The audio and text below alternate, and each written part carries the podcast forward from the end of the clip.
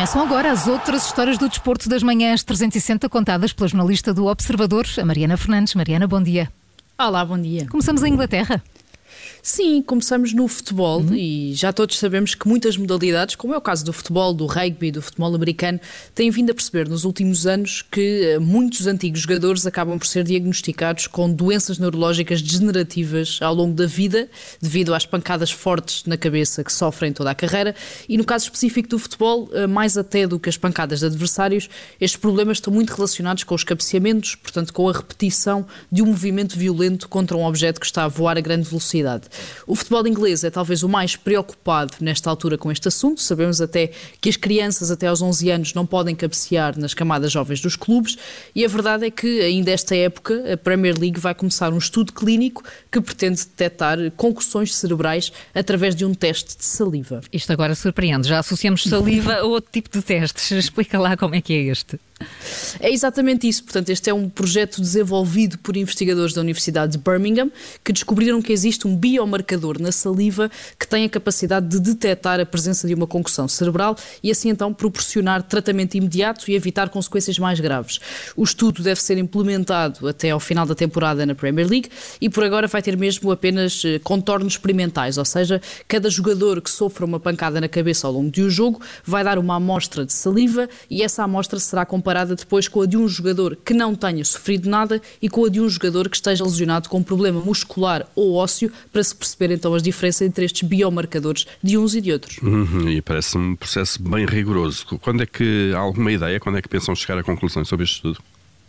A partir deste período experimental deve ainda durar três anos, ou seja, só daqui a três anos, se tudo correr bem, é que estes testes de saliva poderão ser eh, implementados de forma oficial. Contudo, e tal como a Carla referia exato, a Universidade de Birmingham garante que este método tem 94% de eficácia e explica que os avanços feitos na análise da saliva devido à pandemia de Covid-19, até pelos testes que são feitos com saliva e não no nariz, vieram ajudar a acelerar estes processos e a desenvolver o projeto mais depressa.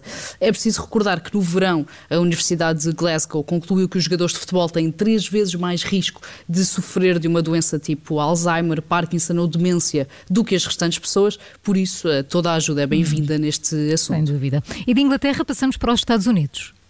Sim, com uma notícia que acho que ontem até passou um bocadinho despercebida. Os Estados Unidos anunciaram um boicote uhum. diplomático aos Jogos Olímpicos de Inverno 2022, que vão decorrer em Pequim, na China.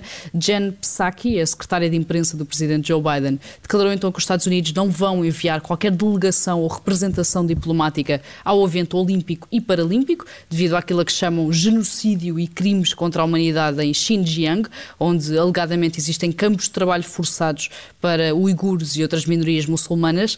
Ainda assim, este boicote é só mesmo institucional, portanto, prende-se apenas com a presença de responsáveis norte-americanos em Pequim, já que os atletas dos Estados Unidos vão competir na mesma e Joe Biden já lembrou que continuam a contar, obviamente, com o apoio do país. Mas isso já aconteceu, não é a primeira vez, pois não?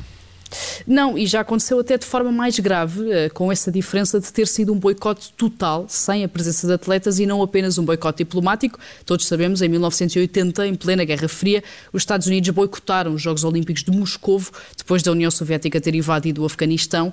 A decisão norte-americana acabou por ser acompanhada por outros 64 países, portanto, só 80 nações estiveram nesses Jogos de Moscovo, incluindo Portugal, que não se associou ao boicote, mas que competiu com a bandeira do Comitê Olímpico Português e não com a bandeira nacional, assim como fizeram, por exemplo, também a Espanha e Nova Zelândia. Quatro anos depois, como sabemos, a União Soviética retaliou e boicotou os Jogos Olímpicos de Los Angeles, nos Estados Unidos, acompanhada por outros 13 aliados. Mariana, e terminamos com um jogo de basquetebol e não é um jogo qualquer. não é, não. não é, é, um jogo que será uh, obrigatoriamente especial. Uh, Manny Pacquiao e Floyd Mayweather são dois dos pugilistas mais conhecidos, se calhar até os dois mais conhecidos e reconhecidos das últimas duas décadas.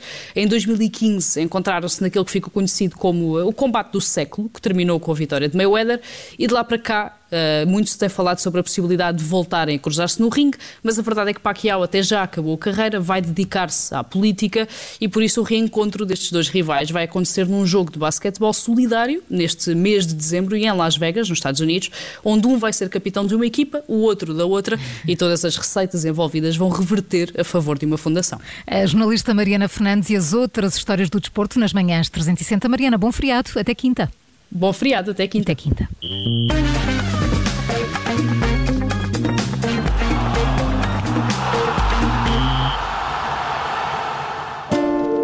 Obrigada por ter ouvido este podcast. Se gostou, pode subscrevê-lo, pode partilhá-lo e também pode ouvir a Rádio Observador online em 98.7 em Lisboa e em 98.4 no Porto.